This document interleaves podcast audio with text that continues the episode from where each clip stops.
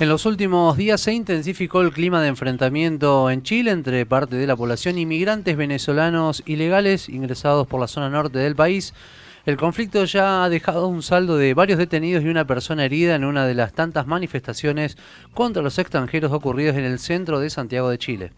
En ese marco, además, la localidad de Iquique ha sido el epicentro de, muchos de los incidentes graves que han tenido como víctimas a migrantes venezolanos que llegan desde Bolivia de manera ilegal, sin documentos y sin posibilidad de trabajar, generando una crisis humanitaria que el gobierno de Sebastián Piñera todavía no ha enfrentado de manera cabal, permitiendo que esta situación gane en conflictividad. Para hablar de este tema ya estamos en comunicación telefónica con el periodista chileno Alonso Corbalán. Alonso, ¿cómo te va? Muy buenos días. Javier Sismondi y Susana Álvarez te saludan aquí desde Noticias al Toque.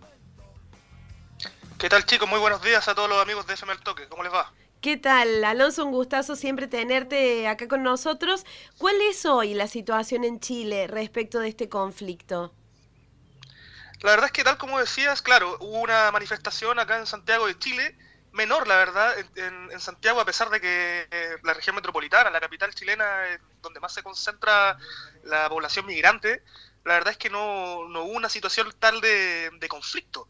La cosa fue en la región de Tarapacá, específicamente en la ciudad de Iquique, que es la más grande, y esto se, se produce porque ahí hay una, cerca de Iquique, unos kilómetros más arriba, unos kilómetros más al norte, hay una pequeña ciudad que se llama Colchane, que es donde, como ustedes decían, entran los migrantes fundamentalmente venezolanos desde Bolivia y em, principalmente la crisis se podría decir que empezó el año pasado con 300 migrantes que entraron y se especula, porque tampoco hay documentos oficiales al respecto, pero se especula que en el primer semestre de 2021 entraron 20.000 por ahí y aparte de la, de la situación de, de conflicto que se genera en Iquique, también se genera en Colchane, porque Colchane es un pueblo con de, 1.800 personas. Entonces, que entren 20.000 por ahí, obviamente satura un poco la ciudad, pero la situación que se vivió en los últimos meses, la verdad es que específicamente el 24 de septiembre, cuando hubo, un desalojo en la Plaza Brasil de Iquique, que hubo violencia, que se perdió un niño, que no lo encontraron por 24 horas,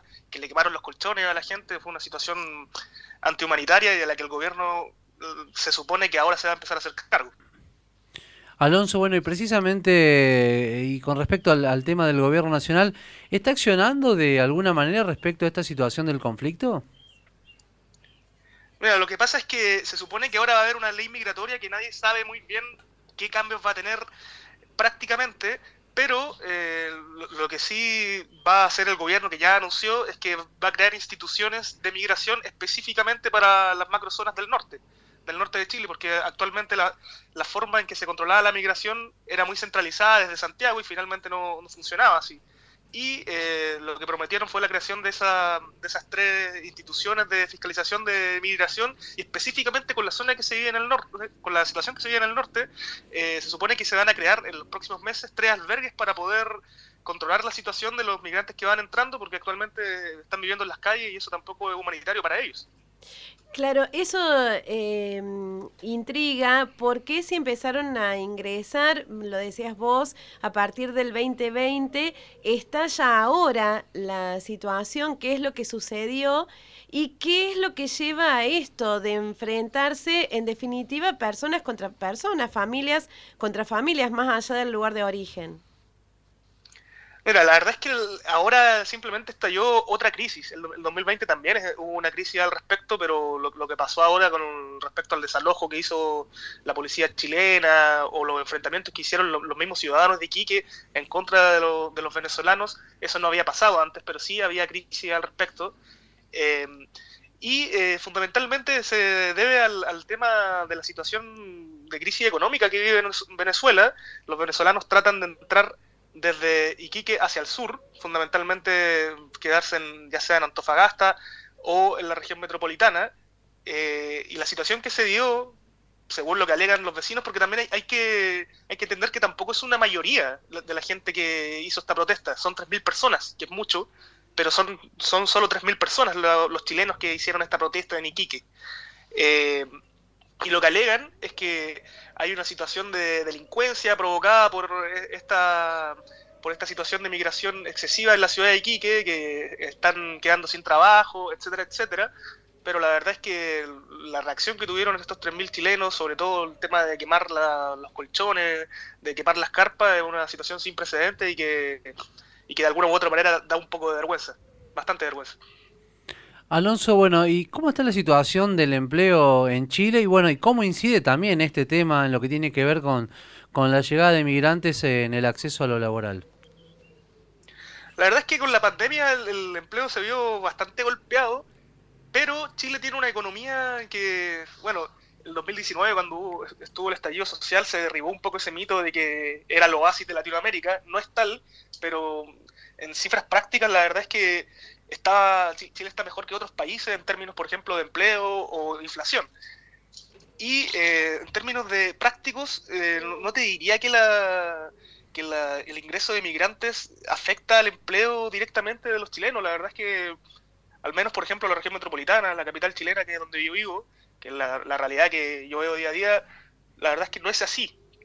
Eh, incluso el, acá te diría que no existe una situación conflictiva entre chilenos y migrantes, más allá de que efectivamente hubo una marcha por el centro en el que fanáticos de ultraderecha, por así decirlo, se enfrentaron con, con personas que estaban a favor de la migración, pero no hay una situación conflictiva como si lo hay en la región de Tarapacá. Recordamos que estamos en comunicación con el periodista chileno Alonso Corbalán. Bueno, y precisamente en relación a eso, hay también un, un enfrentamiento, unas diferencias en el pueblo chileno entre quienes están a favor o en contra de la migración. Ha habido marchas y contramarchas. ¿Cuál es el pulso? Vos estás en Santiago de Chile. ¿Cuál es el pulso de la gente? ¿Qué es lo que opinas sobre esto? Es, bastante variado. Yo te diría, por lo menos acá en la región metropolitana, que la gente en general no, le molesta la migración. Y eh, en verdad, como que, sobre todo en la región metropolitana, más que este tema, lo, que, lo que se ha tomado, por así decirlo, la agenda chilena en los últimos días, el tema de, de Pandora Papers, que involucra al presidente Sebastián Piñera con una compra irregular de una minera cuando él estaba asumiendo su primer gobierno en 2010. Como que ese es el, pulso que se está tomando, sobre todo se está pensando en una posible acusación constitucional. Por ahí va la cosa, al menos acá en la región metropolitana, ese es el principal tema. Eh, en Iquique se está viviendo una situación que se espera que con este tema de los albergues y con la regulación de, la frontera se pueda solucionar de alguna u otra manera. Alonso, bueno, y precisamente, y, haciendo referencia ¿no? al tema de los Pandora Papers, eh, ¿cómo ha caído en la opinión pública, ¿no? Eh, eh, donde se lo encuentra Sebastián Piñera ahí involucrado en, este escándalo internacional? La verdad es que el gobierno de Sebastián Piñera ya era un gobierno que no tenía ninguna legitimidad a partir del 18 de octubre de 2019. se podría decir que la pandemia lo salvó de alguna u otra manera.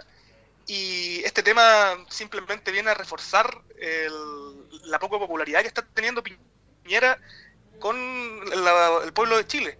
Eh, él salió a hablar diciendo que todo se había hecho de forma regular, pero incluso eh, la cosa fue tan irregular que la ministra del Medio Ambiente tenía que declarar esta zona que donde está la minera Dominga, que es la región de Coquimbo, tenía que declararlo patrimonio de la naturaleza y si lo declaraba patrimonio de la naturaleza, no, se podía efectuar esta minera en la región de Coquimbo, y era una ministra de Piñera y ella no la declaró patrimonio de la naturaleza, entonces eso es un conflicto de intereses directos con un negocio en el que está Sebastián Piñera, o sea, es algo totalmente inaceptable.